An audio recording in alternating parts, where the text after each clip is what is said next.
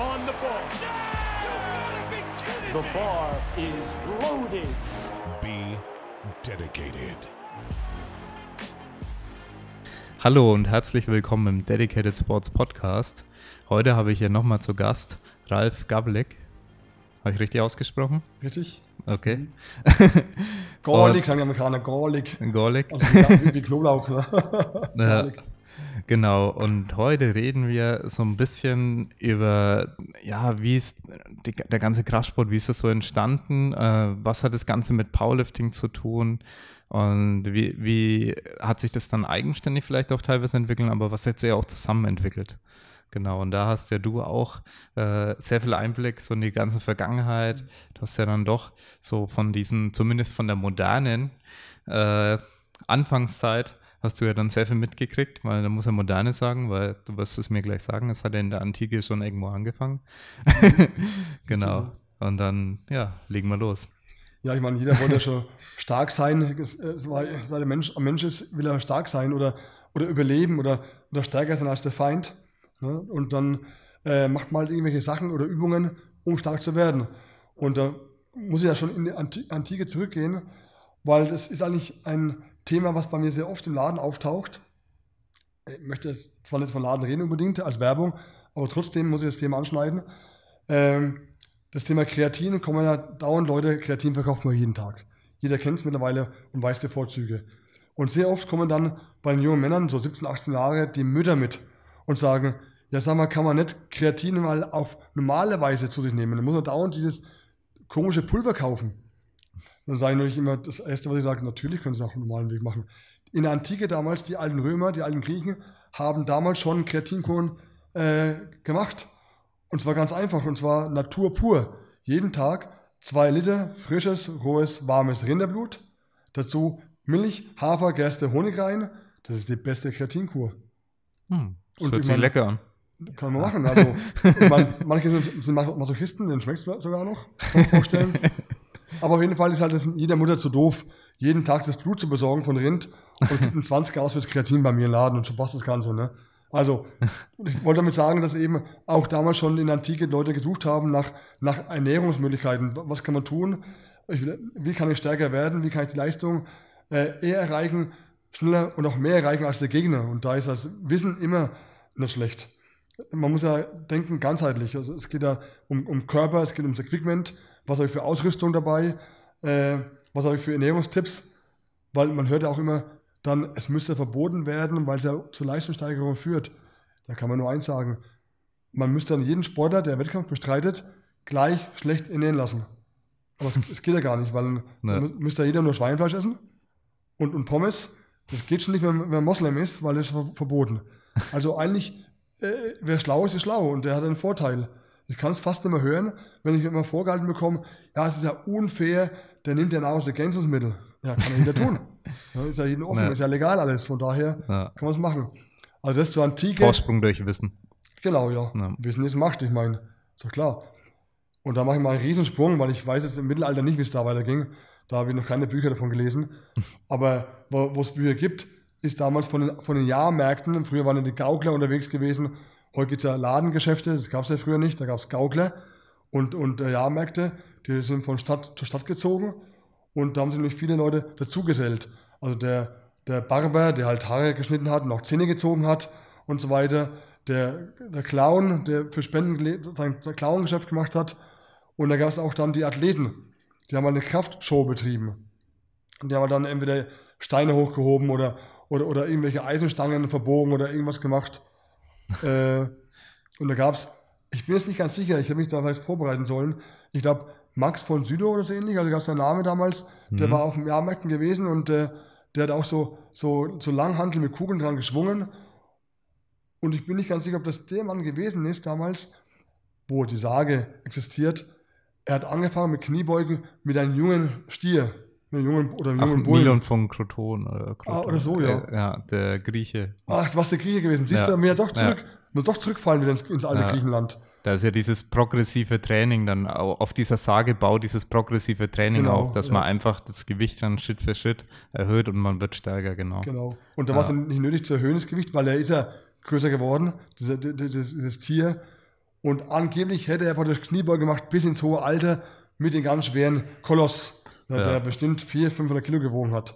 Ich meine, Ja. man mag es glauben, Ja, mag es nicht Frage. glauben. aber, aber die Idee, es ging ja um die Idee, das progressive Ja. Training und so weiter. Und von Ja. daher, also war man eine Zeit gewesen, dann Jahrmärkte und so weiter und dann eben mit solchen Beispielen halt auch, äh, ja, dann geht es weiter, haben wir schon mal beim letzten Mal erzählt drüber, über diese äh, Gymnasien, die man damals hatte, äh, auf, den, auf den Kreuzfahrtschiffen eben in den 30er Jahren, um sich körperlich zu ertüchtigen. Da wurde eigentlich auch Bodybuilding betrieben, hat nicht so geheißen natürlich, weil Bodybuilding Englisch ist ja damals verpönt gewesen in der Zeit, ne? Ja. Deswegen sage ich Ertüchtigung. Also und dann äh, danach dieser Ertüchtigung ging es ja dann weiter mit, äh, ja, mit, mit, mit ja, Kraft-3-Kampf. Ich glaube, Bankdrücker an sich kam später, aber Kraft-3-Kampf damals war ja vor der Einzelwettkampf. das, nee, Quatsch. Stoßen, Reißen, ja, vielleicht Gewicht heben. Ja, gewesen sein, gab es ja. noch. Ja. Also vom Boden aufheben, nach oben stemmen, Hm. wie immer es geheißen haben mag. Ne? ja. Und äh, da wurde auch damals ja der Steve Reeves ja in den 50er Jahren bekannt durch solche Sachen, durch solche Übungen, Hm. durch solche Athletenübungen, war ja auch der Körper sehr breit gebaut. Übrigens noch eine kleine Geschichte am Rande.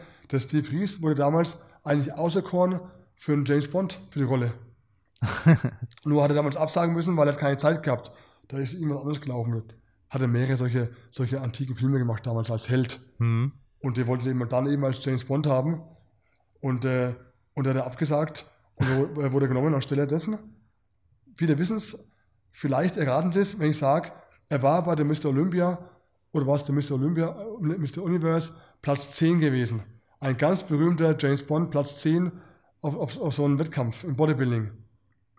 Sean Connery. Der wollte ich ich wollte es nicht sagen, aber ich, ich habe es vermutet. Ja, das, Genau. Ich wusste es aber nicht, dass er da was mitgemacht hat, Mhm. also wettkampfmäßig. Ja, doch, eben. Ja. Also, er hat dann die Rolle eingenommen, die eigentlich der Steve Reeves haben sollte. Ja. Also, ob der Steve Reeves das bereut hat, weiß ich nicht. Aber für den Sean Connery ist es halt sehr wertvoll gewesen, das zu bekommen, den Job. Ja. Alle wissen, was das definitiv. geworden ist. Ja. ja. Also, es ging los, Bodybuilding an sich, wobei wir reden ja jetzt hier zu Kraftsportern eigentlich und nicht, nicht zu Bodybuildern. Aber oft wird ja eben verpönt, ja, Bodybuilding, früher hatten tatsächlich Bodybuilder auch Kraft. Also, das war, das ging los. Auch Arnold Schwarzenegger hat, bevor er Bodybuilding betrieben hat im Wettkampf, hat er eben Kraft-3-Kampf betrieben. Ja. Also, das ist eine ganz Genau. alte Geschichte. Man kann es nachlesen in seiner Biografie Hm. wie viele andere Sachen, die sehr lustig waren, wie Ausbruch aus dem Gefängnis damals beim Ja. Militär, ne, weil er dann teilnehmen musste und so weiter. und so, also es sind so viele Sachen, die entstanden sind. Die besten Freunde von ihm waren auch so Wärmflaschenaufpuster aus Regensburg damals. Weißt du auch gar nicht wissen, oder Julian, vielleicht? Nee. Na, dann haben wir oft getroffen, einen alten Bodybuilder auf so Messen, haben uns oft unterhalten und er war ein, ein persönlicher Freund von Arnold gewesen, damals in München auch. Und der war auch im Fernsehen gewesen sogar, mit diesen Wärmflaschen aufblasen, zum Ah, Platzen ja. bringen, Ja. der Mann. Hm. Und auch Telefonbücher zerreißen und so. Also die haben schon was gekonnt, auch damals, die Bodybuilder. Na. Also ich möchte mal heute sagen, da- dass die meisten das nicht mehr können. Da ist der Körper zu, sta zu, zu statisch, aber man konnte früher umgehen mit dem Körper, Ja. ganzheitlich. Ja, und also ich kann dann aus diesen Wettkampfzeiten ja gar nicht so viel berichten. Aus den Kraftsportzeiten. Ich meine natürlich die kleinen Hinter, Hinterhof-Turniere, wie beim AC ist ja auch, kann man sagen, ein Hinterhof-Turnier gewesen. Ne, Weil es war ja keine große Bühne gewesen. Ne? Nee. Aber alles ist klein entstanden und alles, kann man sagen, ist entstanden ohne Geld. Es hat keiner Geld verdient damit, es hat keiner Geld bezahlt dafür und so. Und, äh, aber es macht es ja gerade sympathisch, finde ich. Ja. Und was dazwischen war, überall, wir sind ja doch auf dem Land gewesen hier, kann ich gar nicht sagen, weil ich vermische vermisch ganz gerne mehr Bodybuilding mit, mit Kraftsport, weil das für mich immer irgendwie zusammengehört. Und dann komme ich auch von eins, eins zum nächsten. Und dann kommt wieder der Kampfsport dazu und so, ne? Also alles so, so Ja. verrückt. Aber man kann vor allem sagen, es wurden die Kraft-3-Kampfübungen eigentlich wirklich so als Basis, also man kennt es auch aus den, aus den Dokus, auch um Arnold Schwarzenegger und so, die wurden durchgeführt, die Übungen, Ja. die später im modernen Bodybuilding teilweise dann gar nicht mehr gemacht wurden, weil Verletzungsrisiko Mhm. zu hoch und es gibt ja super geile Maschinen und, Mhm. und so weiter und so fort. Also das ist das, was, was ich so äh, ja, mitgekriegt habe, dass damals viel mehr diese Übungen dabei waren. Und ich glaube auch Franco Colombo, Genau, der Ja. Eisenbieger. der hat ja Ja. verdammt viel Kreuzheben können auch. Ja. Also es waren auch, ich, ich meine 700, 800 Pfund. Ich möchte jetzt nicht lügen. Äh, irgend sowas hieß es, dass er Kreuzheben konnte. Ähm, und ja, ich glaube es auch bei, bei, seiner Statur etc. Und seine, seine äh, Größe auch vor allen Dingen. Er ja. hat keinen großen Weg gehabt. Ja. Insgesamt, ja. Nee, da war er, glaube ich, auch extrem stark. Äh, ich glaube, er war immer ein bisschen stärker sogar als Arnold, was Kraft anging. Kann sein, weil die Wege viel kürzer ja. waren. Ja, war, und Arnold war ja, ja, doch eher schlagsiger im Vergleich. Mhm, genau. Äh, hat natürlich die, vielleicht die bessere Physik dann gehabt, aber mhm. äh, dafür natürlich eher mit den kurzen Wegen. ja. ja, nee, das ist äh, auf jeden Fall ein wichtiger Punkt, dass damals so in der Bodybuilding-Szene viel Kraft-3-Kampf ähm, betrieben wurde, auch um stark, stark zu werden, um dann wieder Muskeln aufzubauen, weil das schon Mittel zum Zweck war irgendwo. Ja, also ich habe angefangen Ende der 70er Jahre mit, mit, mit einem Kraftsport dazu begleitend. Äh, und damals noch Anfang der 80er habe ich noch gelernt, auch in meinem alten Fitnessstudio, das war auch so ein, auch kann man sagen, richtig ein Hinterhof. Das waren uralt ausgemusterte Schnellgeräte. Schnell, die waren immer schon gut gewesen, also waren ja. richtig gut entwickelt. Alles die Familie gibt es heute noch und arbeiten und entwickeln die Maschinen auch. Die haben jetzt eine Zusammenarbeit mit der Leica übrigens gestartet. Oh. Und wir haben ja hier von der Leica ausgestattete Sim- und Schnellgeräte hier, die also. original noch aus dem AC. Äh, wir haben die Kombi schon und gerade ja. eben vor, ich glaube, das war vor ein paar Tagen erst, haben die eine Zusammenarbeit in, äh, verkündet, haben oh. ein Foto zusammen gemacht. Äh, sind ja beides so ich glaube, die wurden im gleichen Jahr gegründet oder irgendwas hatten die gepostet. Also richtig alte ja. Unternehmen. Äh, Schnell und Eleiko richtig alt. Also Eleiko ja die erste Langhandel, die einen mhm. Wettkampf durchgehalten hat, damals beim olympischen ja. Gewichtheben und so weiter. Und das ist äh, wirklich eine sehr interessante Zusammenarbeit, vor allem jetzt, wo wir über das Thema reden, Kraftsport. Mhm. Äh, ganz, ganz äh, interessant, dass das gerade passiert ist. Ja. ja, da arbeiten die Besten mit den Besten zusammen. Also das ja. finde ich ganz gut. Wenn ich starke, ist ja immer klar, man ist nur so stark wie das schwächste Glied, weiß ja jeder von uns. Ja. Und wenn wir die beiden stärksten Glieder schon kooperieren und zusammenarbeiten, das kann nur noch besser werden. Also aufgepasst, alle, schon 80, Live-Fitness und so weiter, aufgepasst. da sind noch Jungs am Start. Ja, kommen noch. Definitiv. Mhm. Ja, und Eleiko hat sich ja dann mehr Richtung freies Training, freie Handeln und so weiter, mhm. Rex spezialisiert und mhm. schnell macht ja eben die Maschinen und die ergänzen sich dann, glaube ich, irgendwo schon ja. äh, ziemlich gut. Deswegen haben wir auch beides da. Ja, ja die sind dann immer sehr angepasst an Be Bewegungsmechanismus des Körpers gewesen, also von schnell, weiß ich noch ganz genau. Aber generell, also wir haben mit den alten Geräten angefangen, aber der Fokus war eigentlich damals immer schon gewesen, du brauchst eigentlich nichts weiter außer Kraft-3-Kampf. Kniebeugen, Kreuzheben, Bankdrücken. Und damit kannst du den Körper ganz trainieren. Und es ist, ist echt so. Ne? Man muss ja. mal schauen, wenn, wenn man jetzt wenig Zeit hat oder wenig Equipment hat, wenn du das hast, du brauchst nichts anderes dafür. Ja. Und äh, ich sage heute noch zu meinen Kunden im Laden, vergesst die ganzen Spirenzien, die bunten Maschinen, die man ganz schwer einstellen kann oder elektronisch irgendwas aufblinkt und so weiter, vergesst das. Du brauchst Langhandel, Kurzhandel, Kabelzug, Multipresse. Der Rest ist ja. Schwachsinn. Ne? Back to the roots. Wer da gescheit trainiert, haben wir auch in der Corona-Zeit gehabt. Wo kann man trainieren? Im Garten mit Klimmzugstangen und so weiter, mit Seilen, mit Sandsäcken zum Kniebeugen machen und so weiter. Das war die, die Basic. Also, ja. mal, Leute, kommt mal zurück zum Ursprung. Trainiert da wieder richtig. Ihr spart viel Zeit, ihr spart viel Geld, ihr spart viel Kasperltheater mit den Leuten außenrum, die überhaupt keine Ahnung haben. Geht dahin, wo es gescheit gemacht wird. Und ihr könnt nur wachsen, ihr könnt nur stark werden in einem Umfeld, wo der Rest auch gut ist und stark ist. Ja. Das ja, war zum Sonntag. das war zum Sonntag, genau. Ja. Ja. Und ich glaube, wo waren wir gerade von der Zeit her? Von der Zeit um, her waren wir gemischt. Wir waren von ja, Antike ja, schon ich, waren, wir waren, wir waren überall. Aber ich glaube, bei Arnold Schwarzenegger, Franco Columbus, ja, diese genau, Zeit, die beiden, ja. wo die dann angefangen haben, wo Arnold, ja, ich glaube, das war die Zeit, wo er dann noch nicht ganz so bekannt war, wo er das noch viel gemacht hat, oder? Ja. Ja, der war damals bei Albert Busek, war ja Trainer, hat auch gewohnt bei ihm in München im Studio und so weiter, mhm. mit dem unseren äh, Wärmflaschenaufblaser auch und so, und so weiter. Genau. Und äh, da gibt es für Anekdoten, ob man die sagen darf, weiß ich gar nicht genau, ob das rechtlich überhaupt möglich ist. äh, interne Geschichten, ich traue es mir lieber nicht, weil er ist nicht zu groß. weil ich äh, erinnere mich noch an eine Geschichte und ich habe den Arnold selber oft schon getroffen und unterhalten mit ihm. Äh, aber er kann auch sehr böse werden, wenn irgendwas nicht so läuft, wie er es will ist ein sehr großes Alpha-Tierchen. Jeder kennt ja die, die, vielen Bilder mit, mit, mit äh, Schwarzenegger, die es von, oder von ihm gibt. Und jeder kennt auch vielleicht äh, das Pumping Iron, das Video oder das CD. Und das, äh, die Bilder damals und die erste Ausgabe, die DVD damals oder was es gewesen sein mag, hat, ich glaube, da hat, hat der George Butler geheißen. Also gab es einen Fotografen, der hat alles gemacht. Aber aus irgendeinem Grund haben sie sich verstritten. Und da hat Arnold Schwarzenegger ihn nicht mehr mit hingelassen zu Veranstaltungen. Ich habe es selbst erlebt. 98 war ich in Columbus, Ohio gewesen äh, beim Arnold Schwarzenegger und da war auch äh, der Fotograf da gewesen. Er durfte nicht bei uns mit seinem Raum. Also er durfte abseits seine Bilder verkaufen, geduldet, aber nicht gewollt. Und Arnold hat aber eigentlich auf dem Markt alles gekauft, was man kaufen konnte. Also sämtliche damals DVDs, Pumping Iron, hat er gekauft, Arnold Schwarzenegger, weltweit kaufen lassen.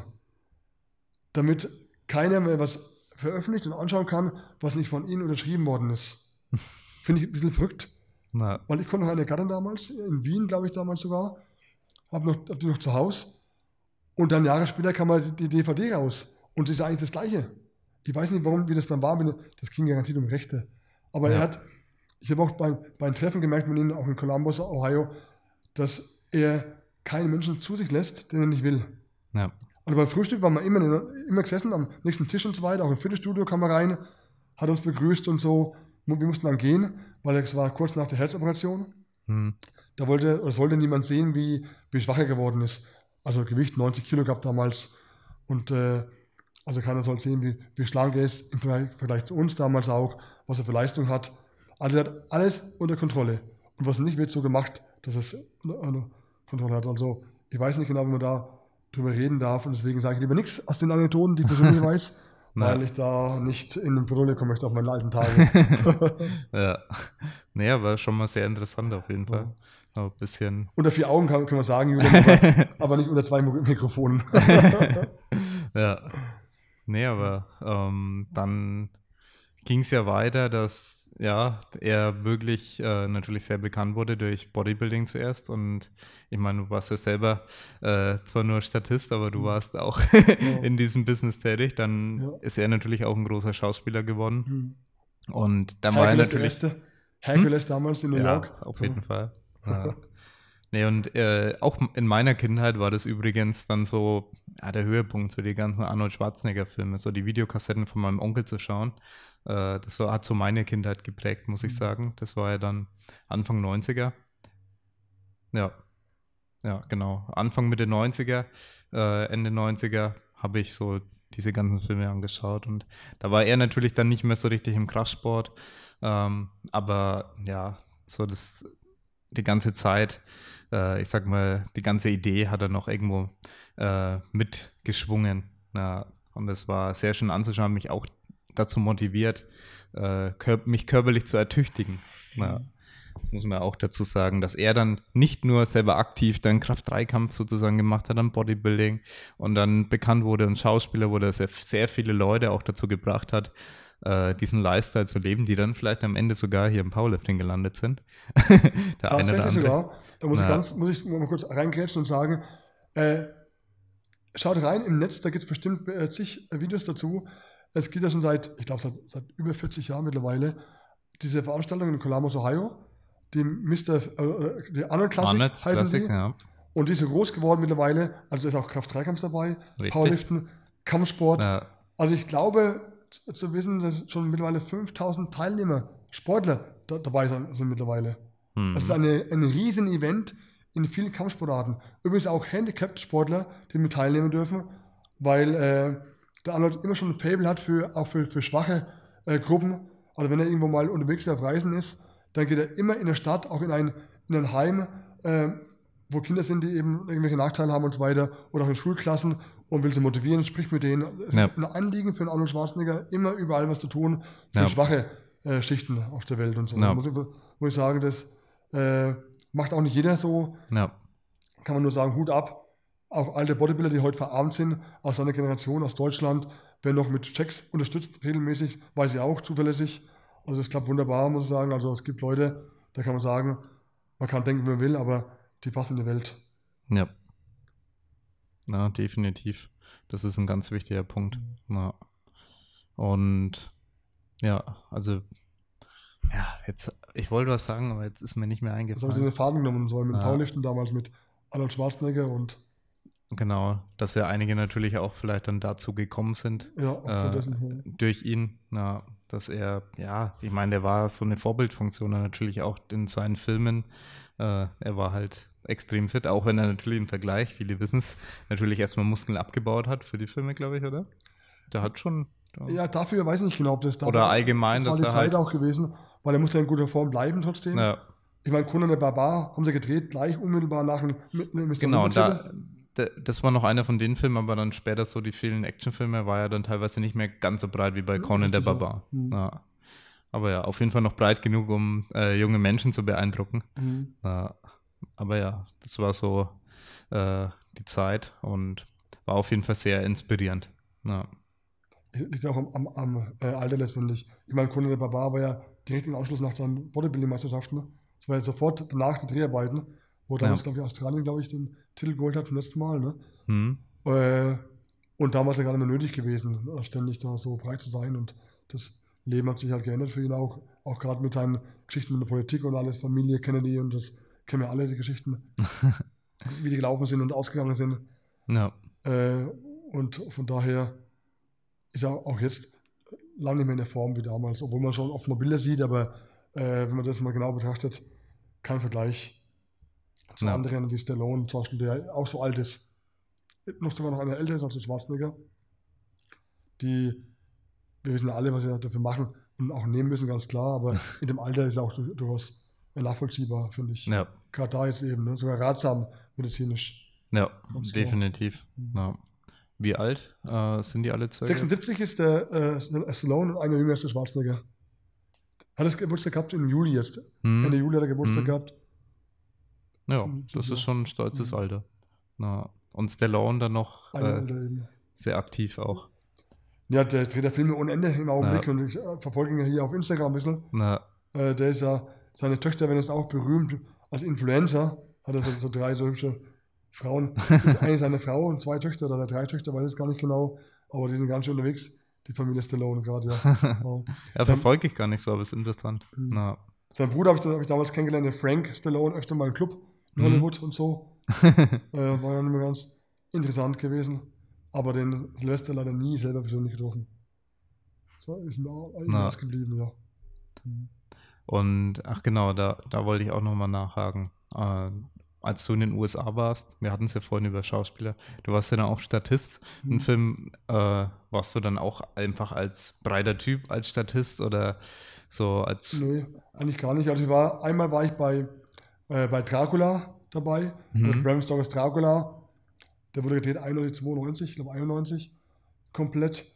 Mit Keanu Reeves, Leona Ryder, Gary Ja. Oldham, also viele kennen den Film sogar, ne? Hm, Und da haben sie eben äh, gerade europäisch ausschauende Leute gesucht, die als Zigeuner dann angezogen haben. Also ich war einer von den Zigeunern gewesen, mit äh, Felljacke und so weiter, Gesicht geschwärzt und so. Und, und wir mussten praktisch helfen beim Umzug von Transsilvanien nach, nach London.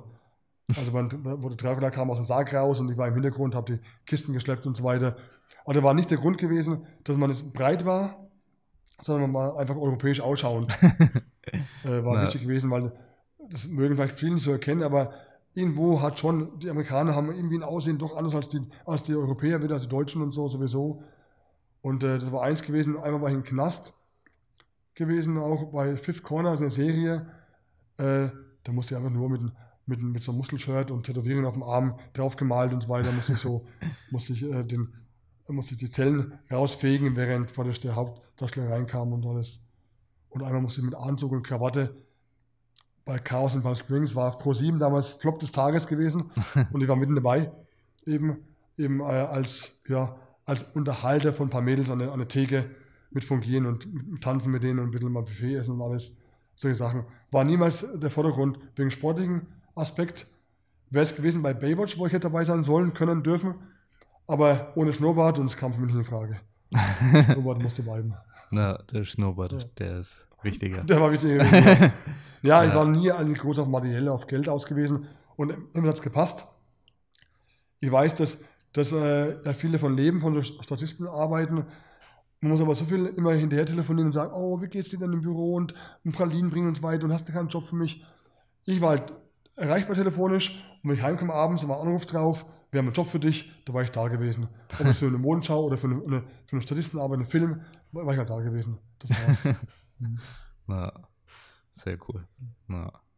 Und ja, so, was für Berührungspunkte hattest du insgesamt so ähm, im Kraftsport? Also hast du dann selber auch äh, ja, die Übungen so betrieben? Hast du Bankdrücken mit der Langhandel viel betrieben? Wie lange hast du das so gemacht? Und, Ja, also Ja. ich habe gerade in den Staaten drüben viel Zeit zum Trainieren gehabt.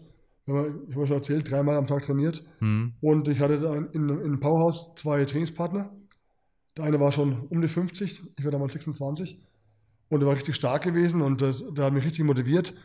Und äh, das Powerhouse Gym, oder damals auch Edens Gym genannt, das war bekannt dafür, dass man da arbeitet. Also man kann quatschen gern, aber es wird erst gearbeitet. ja, Und die Stimmung war so stark. Das war eine riesen Gemeinschaft.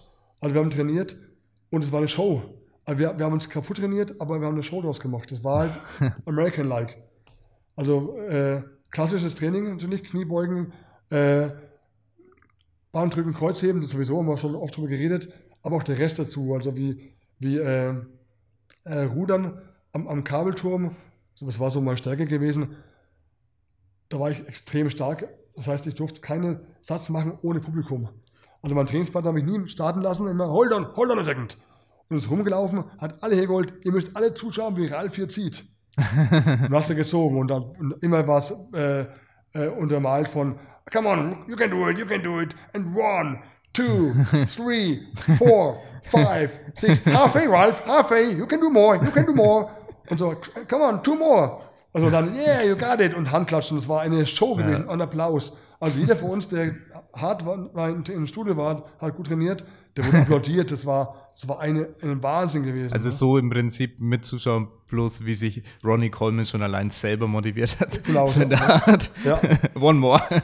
Ja, aber, das war, aber das machst du aus eigentlich. ja. Heute darfst du im Studio nicht mehr atmen, wenn es geht. Am, am besten nur Shirts, die, die runtergehen bis zu den Fingerspitzen. Aber, aber das richtige Erlebnis und Wachsen und so weiter und motivieren, das hält doch eigentlich die Leute oder macht die Leute stark. Ja. Und das war halt damals der, der im Vordergrund. Und wir waren eine Gemeinschaft. Wie gesagt, da waren ja Leute da gewesen, ja, wie, wie, wie auch der Mike Tyson im Studio. Äh, wenn er geboxt hat im Fernsehen dann, da war damals bezahlt Kampf, da war, hast du damals zahlen müssen für den Kampf, für den Fernseher. Da haben wir dann alle im Powerhouse geschaut, abends den Kampf. Und war für mich immer Tisch an, an Platz frei gewesen. Ralph, hier ist ein Platz. Und das war schon ein Gefühl, wenn du Leute kennenlernst, du trainierst mit denen, die haben Respekt vor dir, du hast einen Platz frei bekommen und so. Das ist eigentlich, das ist Familie. Also für mich ist ein Fitnessstudio eigentlich kein Fitnessstudio, sondern ein Wohnzimmer. Ja. Da bin ich zu Hause. Ja, ich glaube, das äh, kann ich sehr gut nachvollziehen. Also wir bei uns hier äh, im DS-Gym, wo wir das Ganze auch gerade aufnehmen, äh, also er ist hier gerade bei uns, äh, da, ja, ich meine, wir fangen erst an, deswegen kennt sich sowieso jeder jeden hier. Es ist ein kleines Studio und äh, wir haben tatsächlich am Wochenende, haben wir gemeinsames Grillen mit allen, ja, mit allen Mitgliedern, die Zeit haben. Äh, und dann grillen wir da draußen zusammen. Und deswegen äh, sehr guter Punkt, so Fitnessstudios, Familie. Also es, wenn wir da viel Zeit verbringen, dann ist es schon wichtig, dieser Aspekt. Äh, da kennt man dann die meisten Leute wirklich persönlich und ja. das ist schon auch was sehr Schönes und vielleicht können das auch viele nachvollziehen, die jetzt auch irgendwo entweder in einem Verein trainieren. Ich glaube, viele von euch trainieren vielleicht auch in einem Verein einfach. Da ist es natürlich auch sehr krass, so intim alles und äh, das gemeinsame Training, besonders äh, jemand von euch, der vielleicht auch Equip Powerlifting macht, wo dann traditionell immer noch zusammen trainiert wird, immer, weil sich gegenseitig die, äh, ja, das Equipment anziehen und sich gegenseitig helfen und wickeln und diese ganzen Geschichten, die haben schon auch was Positives. Also wir machen zwar hier bei DS, das wissen ja die meisten, primär Raw Powerlifting, aber so dieses Gemeinschaftsfördernde, dieses Zusammentrainieren, dieses Motivieren, äh, dieses Familiending, das ist vor allem dann im Equip Powerlifting dann auch immer äh, ganz groß. Das ist ein ganz großer äh, positiver Punkt, äh, das auch dann zu betreiben. Äh, und weil wir es ja vorhin über die Geschichte hatten, äh, und wir haben es gerade über Equip Powerlifting, es war ja so, dass dann Kraftsport oder ja, Kraftsport, ich sage Kraft-3-Kampf damals natürlich roh, also ohne irgendwie Hilfsmittel, ohne irgendwelche Shirts und so gemacht wurde. Äh, und dann kamen ja diese Shirts, die sollten eigentlich zur Sicherheit so ein bisschen beitragen. Und dann hat man damit aber auch mehr Gewicht gemacht. Und dann wurde das Equipment ja immer krasser. Und dann gab es eine Zeit lang ja gar nichts mehr, dieses Raw Powerlifting. Und das kam dann wieder, einfach nur um diese Chronologie äh, zu verstehen. Ich glaube 2012, lass mich nicht lügen, dachte ich, war die erste Weltmeisterschaft wieder im Raw Powerlifting, dann vom großen Weltverband. Äh, auch von, von anderen Verbänden gab es es dazwischen sicherlich auch und schon früher, aber vom großen Weltverband, da wo wirklich dann die meisten gestartet sind, zugeschaut haben äh, und was auch offiziell dopingfrei war, also mit Dopingkontrollen äh, von der IPF, das war dann 2012, dachte ich, äh, das erste Mal wieder. Und das sind eigentlich die, da wo es eigentlich herkam. Also erst Raw, dann mit dem ganzen Equipment und jetzt wieder Raw, aber genauso jetzt parallel mit Equipment auch. Und wie gesagt, es gibt auch sehr schöne Seiten an diesem Equipment-Sport, wo alle dann zusammenhelfen, du dir in die Klamotten äh, reinhilfst und das Ganze wickeln und der, dieser Team Spirit da, der ist schon auch sehr, sehr cool. Ja. Das, was ich so mitkriege. Das Aspekt der Roots ja. ist ja also, äh, äh, eigentlich immer schon richtig gewesen, dass man zurückkommt zu den Anfängen weil es muss ja irgendwo herkommen und auch einen Grund haben, warum es so ist.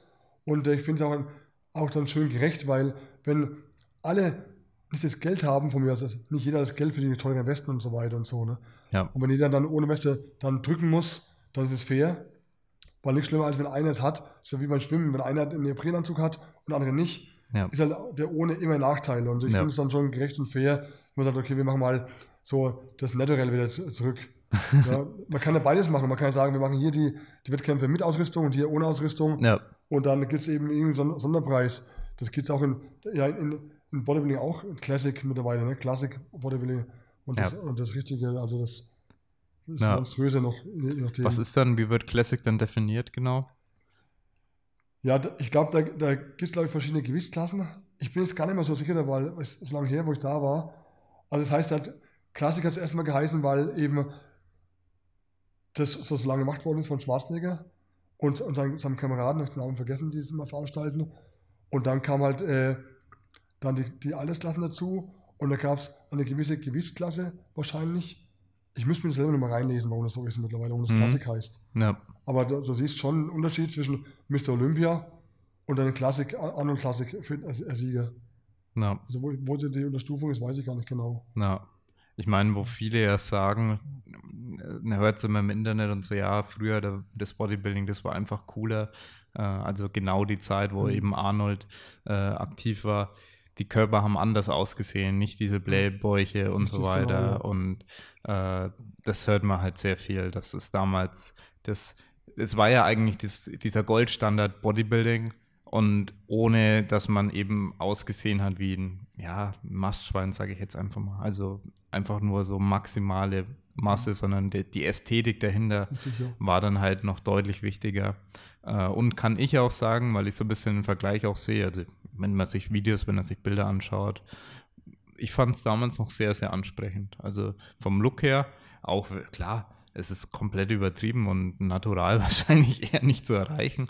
Äh, auch schon damals äh, dieser Look, aber es hatte noch wirklich eine Ästhetik, die, Ästhetik, die einen beeindruckt, ja, muss ich sagen. Ja, ja ich meine, das ist, äh, wenn mir viele sagen, ja, mit, man kann ruhig mal das Wort Doping im Mund nehmen, finde ich. Äh, damals zur Schwarzeneggers Zeit in den 60er Jahren, da war das noch kein äh, Doping in dem Sinne. Das war nicht, nicht damals deklariert als Doping und es gab auch nicht die Mittel, die es heute gibt natürlich ja, auch. Genau. Also da, da ging es echt nur um Ruhezeiten, Essen, Trinken und die Sachen, die sie genommen haben, war damals Nahrungsergänzungen in, in der Mundart. Und da brauchen wir gar nicht so unschuldig reden heute, weil ich erinnere mich an die Zeiten, wo noch unser Schäuble äh, vom Bundestag, der glaube ich nicht mehr dabei ist seit Dezember, hm. äh, noch Innenminister war. Er hat sogar in einem offenen Brief damals einen, an Sportverband geschrieben, da wir jetzt auch die Mittel nehmen müssen, wie alle Länder auf der Welt, um Chancengleichheit zu erreichen. Also das wurde ja früher propagiert, auch von, äh, kann man sagen, von Regierungskreisen. Wir müssen dopen. Also Doping hin und her. Ich bin auch kein Freund davon. Aber es war früher nicht in, in dem Sinne gedopt in den 60er Jahren. Und heute ist es aber gedopt. Weil heute wird es teilweise mit Leichenteilen gearbeitet, mit Hirnhandrüssen und so weiter. Das geht auf gar keinen Fall. Und auch die Lebenserwartung ist nicht die, und auch die Lebensqualität ist nicht die, die man früher gehabt hat. Ja. Kann man keiner erzählen. Ja. Äh, deswegen, früher war es okay anscheinend und heute ist nicht okay. Und auch dann, wenn man hört, Schwarzenegger könnte heute nie mehr so stark sein, hätte heute keine Chance, er wäre heute nur bayerischer Meister. Kann ja. ich nicht mehr hören, kann ich nicht mehr hören, weil ja. er war der Beste gewesen und ist unerreicht. Und da geht es ja um alles, Körper und Geist. Ja. Genau wie auch der Mohamed Ali, der beste Boxer war damals. Sicher hätte er heute keine Chance gegen Klitschko, aber er war damals der beste Boxer und das als Ja. Mittelgewicht, im Schwergewicht. Also Ja, von daher, ja. der Beste ist der Beste. Schluss Ja. aus. Und unerreicht trifft es aber wirklich ganz gut, weil es kam dann, also auch wenn man es jetzt mit dem Boxen vergleicht, so mit Muhammad Ali, so was Stil angeht und diese ganzen Geschichten, es ist nicht so leicht, äh, dann jemanden wieder zu finden. Ja, jemand, der gewinnt, ist das eine, aber jemand, der wirklich das Ganze verkörpert, äh, so dieses Gesamtpaket, da gab es meistens dann wirklich keinen zweiten mehr, der Ja. dann irgendwann später kam.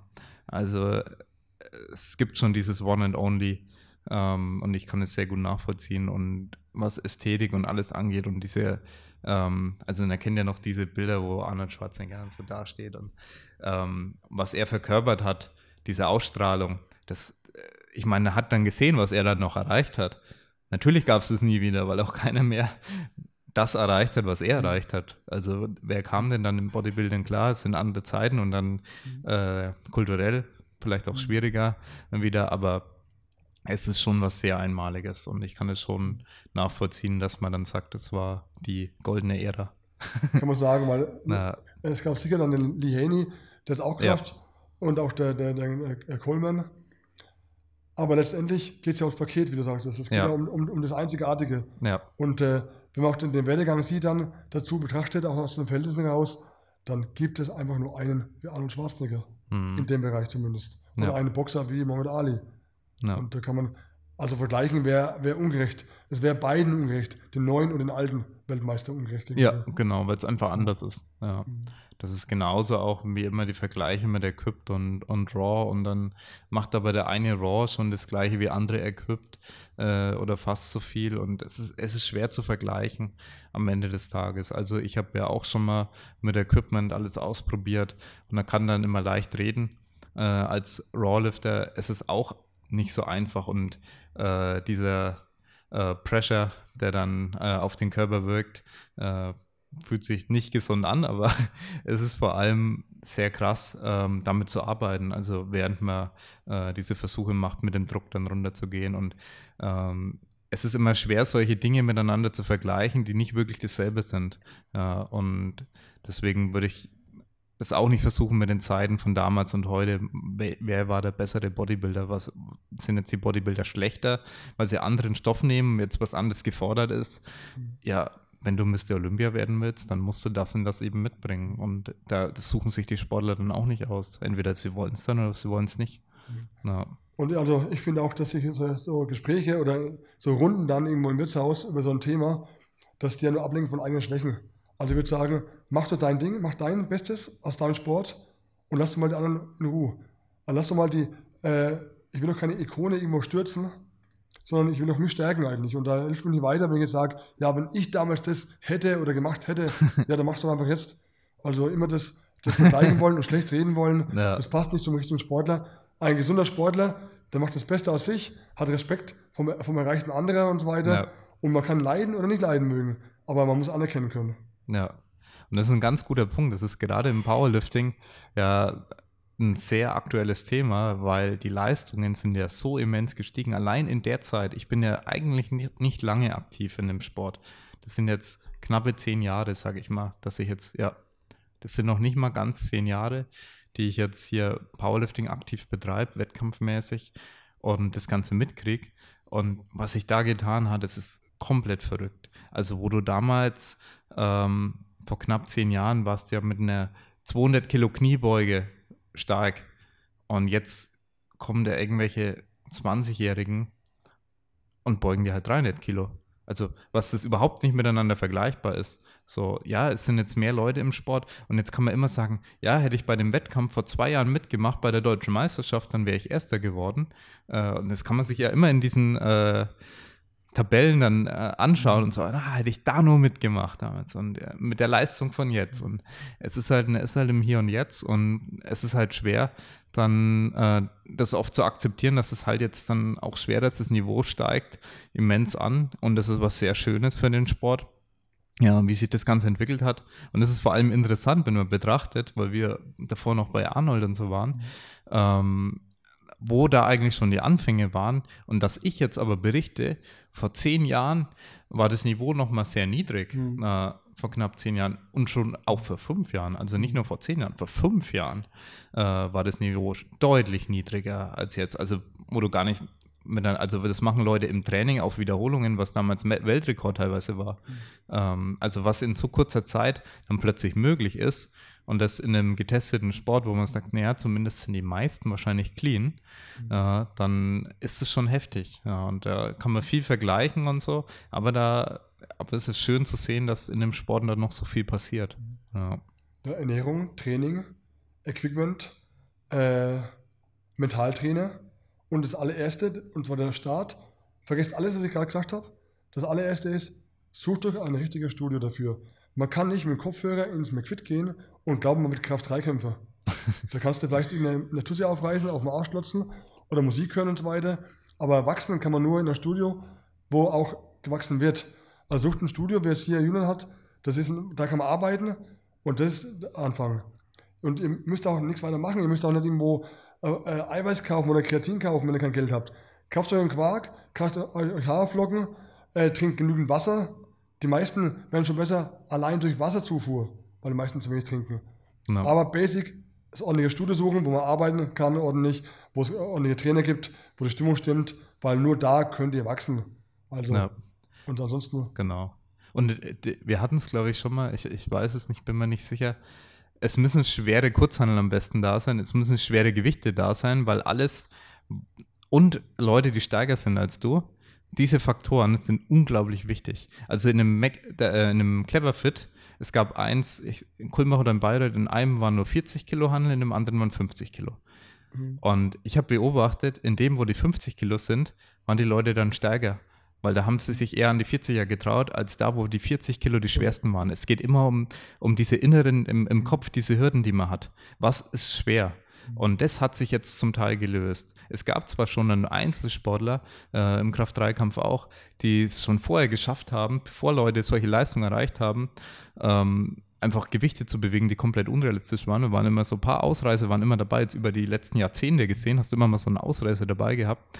Aber die, die Masse, diese Spitze, wurde immer mitgetragen und hat sich immer die Spitze mit angeglichen. Und man vergleicht sich dann im Gym und wenn da Leute äh, trainieren, die sind stark, die sind, ist beeindruckend, was sie machen, dann wirkt das Gewicht, was du dann machst, was vielleicht viel leichter ist, viel weniger erschreckend vielleicht und dann machst du es halt einfach und die Einstellung zu dem Ganzen ist, glaube ich, unglaublich wichtig. Ja. Ja. Und Mut, auch Mut. Also ich weiß noch, meine ersten Jahre, da hast du trainiert und so weiter mit Gewichten und hast irgendwie, ja, dich schon gesteigert, aber in den Rahmen des Normalen, dachte man so, also für sich selber. Oder mehr geht normal gar nicht. Und ich weiß, da kam ein guter Kumpel zu mir und hat uns hier bei, bei, bei den Rudern mit der Kurzhandel, nimm das Doppelte. Sag ich, spinnst du, das Doppelte? Sag ich, nimm's einfach. Sag, du schaffst es. Das, einfach. nur in meinem Kopf war halt immer der Steigern gewesen, aber ich, so einen Schritt zu tun, so einen großen zu wagen, habe ich nicht getraut damals. Ja, Also jeder war, war jung und ich auch. Ne? Daher, aber ich habe es genommen und habe es geschafft und seitdem, äh, ich gebe es auch weiter, oft im Studio und sage einfach, komm, nimm einfach mehr, du schaffst mehr. Nie, sage ich, mach's einfach. Glaub du an dich, ich glaube an dich und dann Ja. machst du es auch. Also ja, das ist immer das, es geht alles vom Kopf aus. Äh, Erfolg, Misserfolg, gesund, krank, verletzt, nicht verletzt. Der Kopf ist immer der Ausgangspunkt von allem. Ja. Hab Mut zum Gewicht und so weiter. Letztendlich auch selbst, wer falsch trainiert, der trainiert wenigstens. Ja. Also äh, wäre gut, wenn man es richtig macht, um Schäden vorzubeugen. Aber äh, wer vorher nichts macht, trainiert falsch. ja, definitiv. Ich glaube, äh, unser Coach Friedrich wäre da auch dabei bei dem Motto, nimm das Doppelte. Äh, hat er auch schon öfter gemacht. nee, aber das ist, glaube ich, wirklich, äh, also nicht, nicht, dass wir jetzt wirklich sagen, nimm das Doppelte, aber so einfach das im Hinterkopf zu haben, so, okay, warum nimm ich jetzt eigentlich nicht mehr und kann ich wirklich nicht mehr? Und ich glaube, also ich habe schon so viele Leute stark werden sehen, jetzt auch über die letzten Jahre. Da waren Leute dabei, die waren viel schwächer als ich. Äh, und ich war, bin jetzt nicht wirklich stark. Und die wurden dann einfach viel stärker als ich. Ja, und das ist schön, sowas mitzusehen äh, oder mitzuerleben, äh, wie Leute über sich selbst hinauswachsen und dann einfach wo du es nie gedacht hättest, aber die dann äh, selbstbewusst werden und einfach immer stärker werden und dann äh, ja dieses Momentum dann aufgebaut haben und dann richtig was aus sich gemacht haben in dem Sport. Mhm. Ja. Aber wenn jetzt all die Argumente nicht zählen bei euch Zuhörern, äh, die wir es euch geben wollen, damit ihr ordentlich trainiert oder auch ins Studio geht und auch das Geld dafür bezahlt, ist, äh, wenn vielleicht ein Sparfuchs unter euch dabei ist, wo vielleicht das Geld ein Thema wäre, dann äh, erinnere mich an meine Zeiten damals, wir hatten im Monat in den Anfang 80er Jahren, ich glaube, 40 D-Mark bezahlt am Beitrag im, Studio. Und da habe ich es mal runtergerechnet auf dem Gewicht, was ich bewege. Und da kam ich drauf, dass ich praktisch für ein Kilo Stahl nur einen Pfennig bezahle. Also heute ist ein halber Cent. Weil ich habe eben pro Trainingseinheiten habe ich ca. 19 Tonnen bewegt. Damals. und habe dann so und so oft trainiert im Monat. Und habe ich dann am Schluss ein Pfennig fürs, fürs Kilo bezahlt. Und wo auf der Welt bekommt ihr für einen halben Cent ein Kilo Stahl? Also nirgends. Also, Ja. je mehr ihr bewegt, desto billiger ist euer Training. Ja, das stimmt tatsächlich. Ja, das ist ein sehr guter Punkt. Und Mit Geiz. mit Geiz. ja, aber ich hoffe, wir konnten euch da einiges schon mal mitgeben von dem ganzen ja, Zeitgeist, wie sich das entwickelt hat, der Kraftsport. Und ja, was jetzt draus geworden ist und schon allein die letzten Jahre, wie es sich wieder entwickelt, da ist richtig viel Energie drin. Äh, schön anzusehen. Sogar jetzt während Corona und so, da sind die Leute, haben daheim im Keller trainiert, sind dann nach Corona aus ihrem Keller wieder gekommen, viel stärker als sie jemals waren. Und das ist immer äh, schön zu sehen, dass sich da noch so viel tut. Und ansonsten, ähm, ja, danke fürs Zuhören. Ja, du äh, hast jetzt auch bald einen Online-Shop, den wollen wir natürlich auch mit verlinken in der Beschreibung. Jawohl. Na, Fitness-shop.de. genau, Mhm. da, da, das packen wir mit in die Beschreibung. Könnt ihr euch eindecken mit Kreatin etc. Oder Fragen stellen oder auch die Beiträge Ja. anschauen, die wir vielleicht da reinpacken, regelmäßig. Genau. Genau. Mhm. Und ja, dann hätte ich gesagt, äh, bis zum nächsten Mal. Und wenn ihr unseren Podcast gut gefunden habt, dann gerne eine Bewertung hinterlassen oder gerne auch in Instagram kom kommentieren. Das sehen wir immer gern. Und dann danke dir, Ralf, dass du dir die Zeit genommen hast wieder. Und bis zum nächsten Mal. Ja, sehr gerne. Hat Spaß gemacht, Jungs und Mädels. Macht's gut, bis bald. Ciao.